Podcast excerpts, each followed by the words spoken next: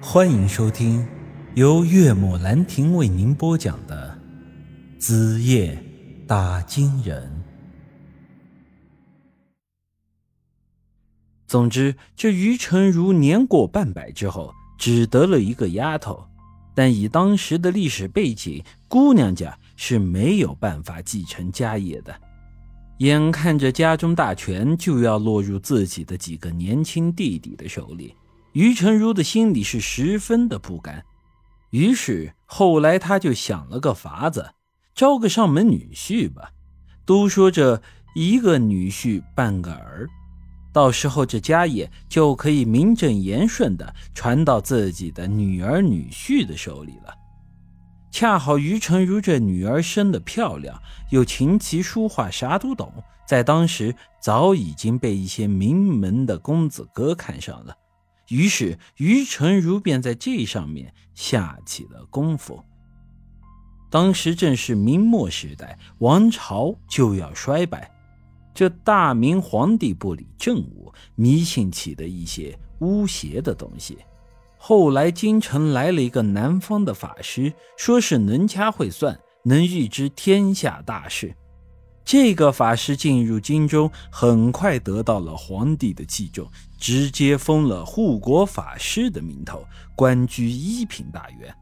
一时间，法师成了皇帝身边的红人，皇帝很多的政策都受到他的主导，朝廷中的官员呈现了一边倒的趋势，全都想要攀附在这法师的名下。这个法师有个年轻的儿子，当时还未婚配，这些官员就纷纷举荐自己家的闺女，想要和他攀上这门亲家。谁知道这法师的儿子眼光很高，对那些漂亮的富家小姐都不来电，阅遍了京中的名媛，最后愣是一个也没瞧上。后来不知何时。法师的儿子遇见了这于家的小姐，也就是于成儒的闺女，那是一见钟情，当即就到了于家去提亲。这于成儒当时是大喜过望，这护国法师的亲家，好多朝廷大官想攀都攀不上。没想到这大法师却主动向于家抛出了橄榄枝，于是啊，当即便答应下了这门亲事。此后便是双方家长见面，商定两人的亲事。本来这件事要是成了，这于成儒不但能保住这族长的位置，还能攀上护国法师这么个大靠山。要知道，当时的皇帝已经昏庸到了一定的程度，大部分的事情都是大法师在料理，这简直就和攀上了皇亲国戚没啥区别。但是令他万万没有想到的是，这件事最后却被他的乖乖女儿给搅黄了。就在定亲之后不久，他的女儿突然带着一些金银细软，跟着余家的一个下人，就私奔了。我看到这里，不禁笑出了声来。这杨家祖上的事情，简直比这话剧还有意思。我接着往下看，书上记载到。这余家小姐虽说是个富家千金，知书达理，但也很有性情。她小时候和那个小家丁青梅竹马，一起在余家长大，早就对那小子有意思了。至于那大法师的儿子，她完全是没瞧上。用现在的话讲，那是去追寻自由的爱情了。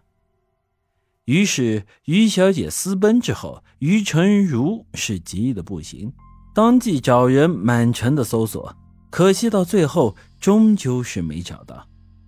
这件事大概就只记载到了这里，之后又是一年的时间跨越，然后便是于家的另外一件大事。